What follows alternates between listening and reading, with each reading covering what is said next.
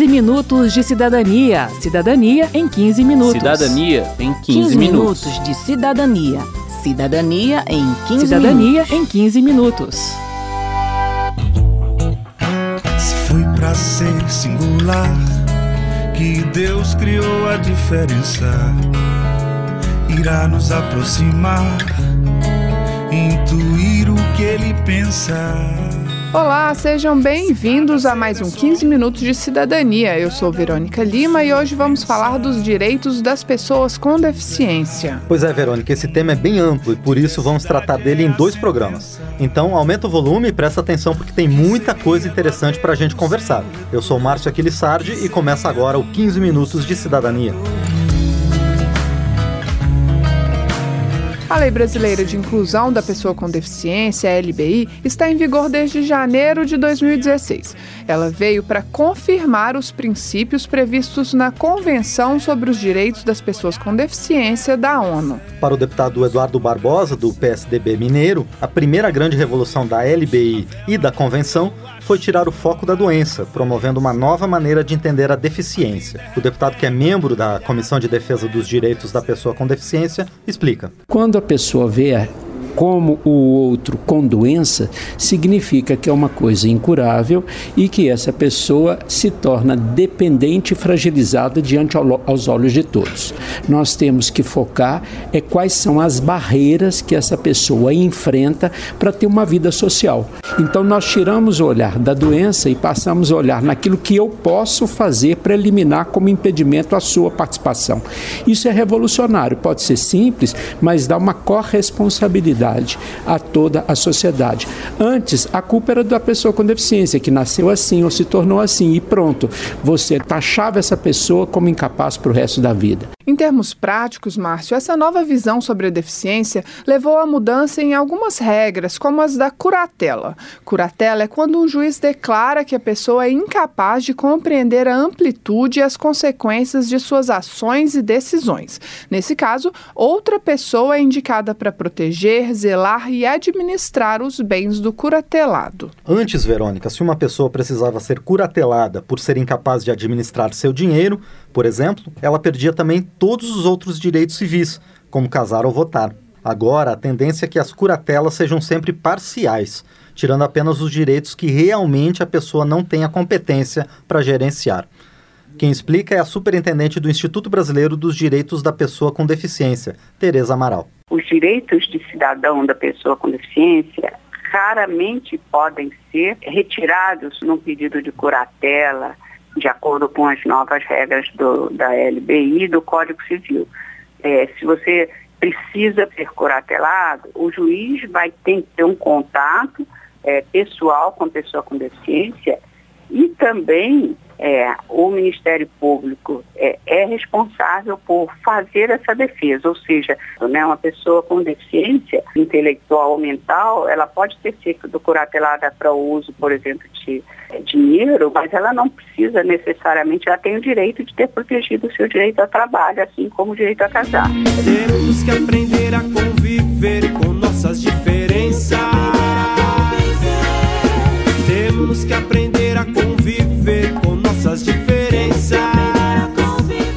direito ao casamento, Márcio, a Tereza Amaral explica que o curatelado nunca foi impedido pela lei de se casar, mas as autoridades acabavam negando a ele esse direito por entender a deficiência como incapacidade. preconceito muitas vezes fazia com que algumas instâncias, sem conhecimento, negassem o direito, por exemplo, a se casar.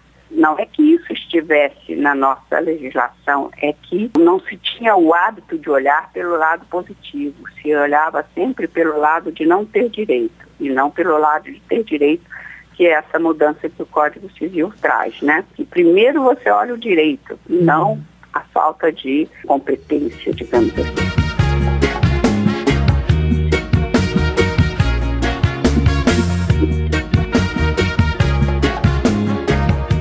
Lei Brasileira de Inclusão muda também o sistema de concessão do BPC, o Benefício de Prestação Continuada.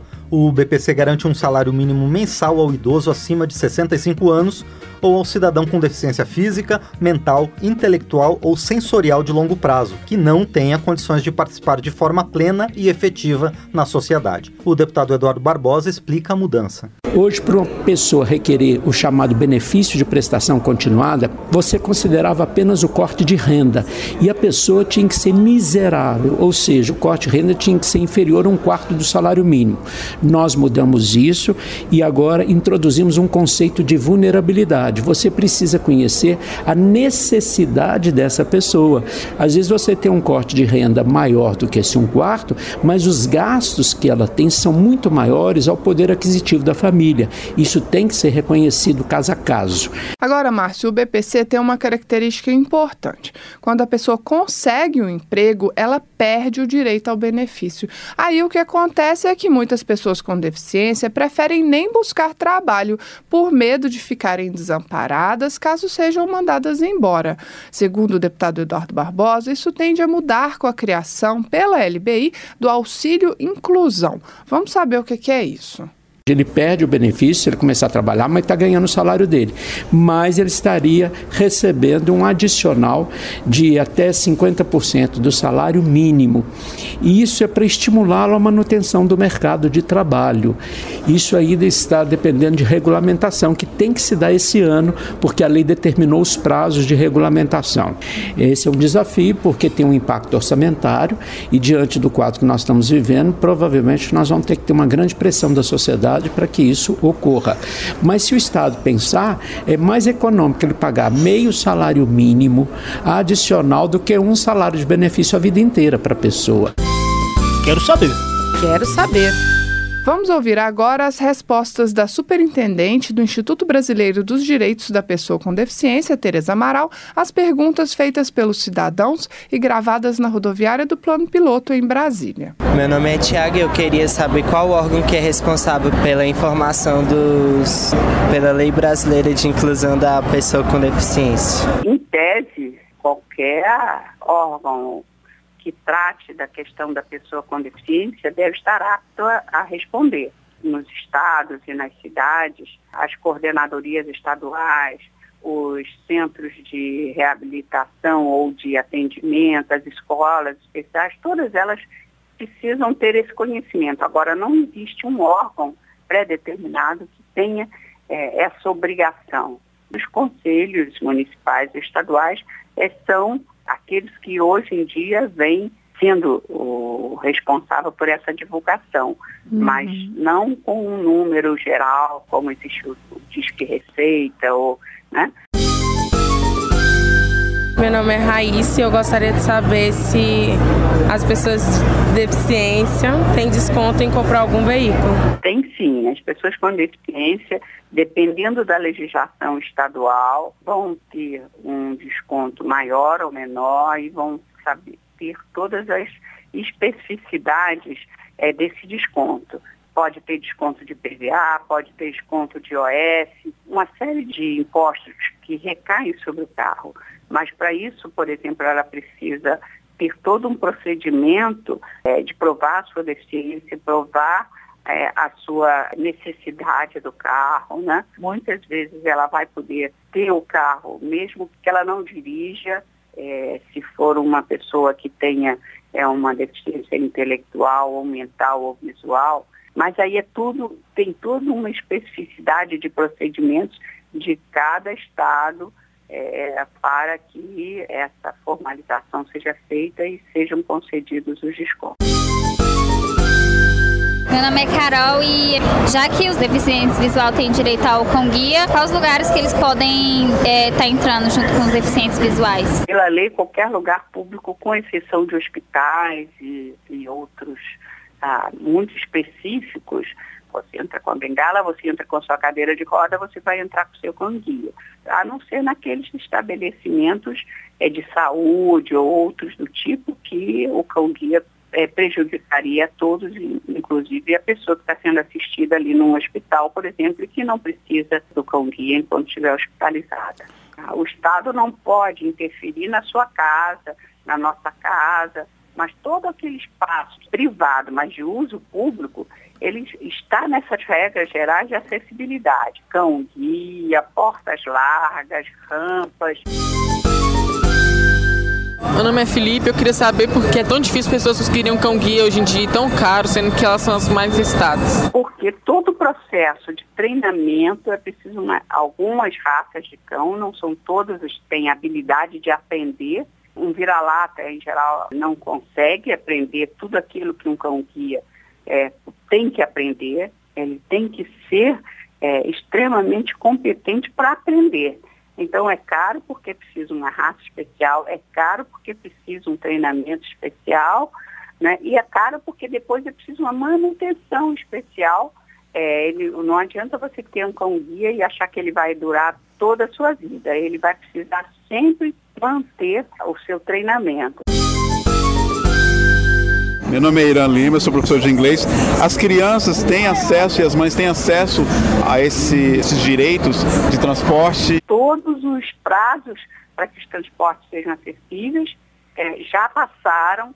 Em tese, todos os transportes no Brasil inteiro deveriam ser acessíveis para todas as deficiências. É preciso que tenha é, letreiros nos ônibus para que o, a pessoa surda possa é, saber onde, que ponto é que está passando, que a pessoa ter é, alto-falante para que a pessoa saiba o ponto que está sendo parado.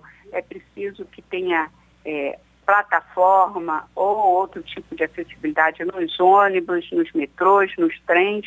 Se nós, pessoas com deficiência, ou nós, movimento de pessoas com deficiência, não cobrarmos, as empresas de transporte vão continuar a não darem é, a, a devida importância a dar uma acessibilidade completa.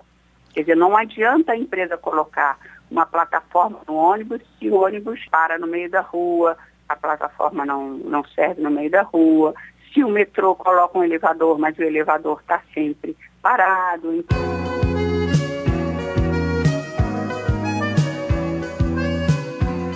Outra novidade da Lei Brasileira de Inclusão que merece ser destacada é a proibição de cobrança de mensalidades mais altas para crianças com deficiência em escolas privadas. A Tereza Amaral explica que, mesmo sem cobrar mais, as escolas têm que oferecer todos os recursos de que as crianças necessitam. Hoje, no mundo inteiro, está consolidado que a criança tem direito aí à escola comum, mas aí uma série de discussões paralelas, como a escola comum está preparada, ela tem que se preparar, como é que ela se prepara, o que é melhor para a criança com deficiência. Se ela tem muita deficiência, ela vai para a escola comum, a escola comum não vai conseguir é, atendê-la, principalmente a escola comum brasileira, que é uma escola seriada, é uma escola onde você passa de ano, de um ano para o outro, as turmas são todas separadas por conhecimento. Então, essa questão também é muito difícil para uma criança que, às vezes, tem dificuldade de aprendizagem, né? às vezes precisa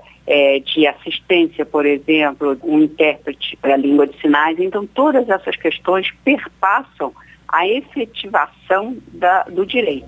Não somos nada parecidos, mas ao mesmo tempo somos tão iguais. Bem, termina aqui mais um 15 minutos de cidadania, mas na próxima edição vamos continuar tratando dos direitos das pessoas com deficiência. Você não pode perder. Esta edição teve produção de Lucélia Cristina e Cristiane Baker, trabalhos técnicos de Newton Gomes, edição e apresentação de Márcio Aquilissardi e Verônica Lima.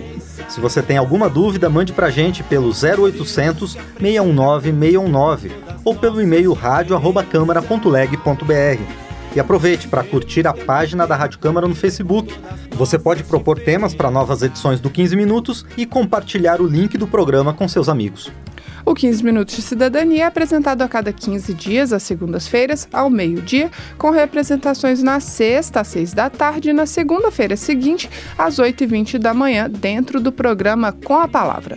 Você pode conferir todas as edições do programa no site da Rádio Câmara. Acesse rádio.câmara.leg.br. Uma boa semana e até o próximo programa. Temos que aprender a conviver com nossas diferenças.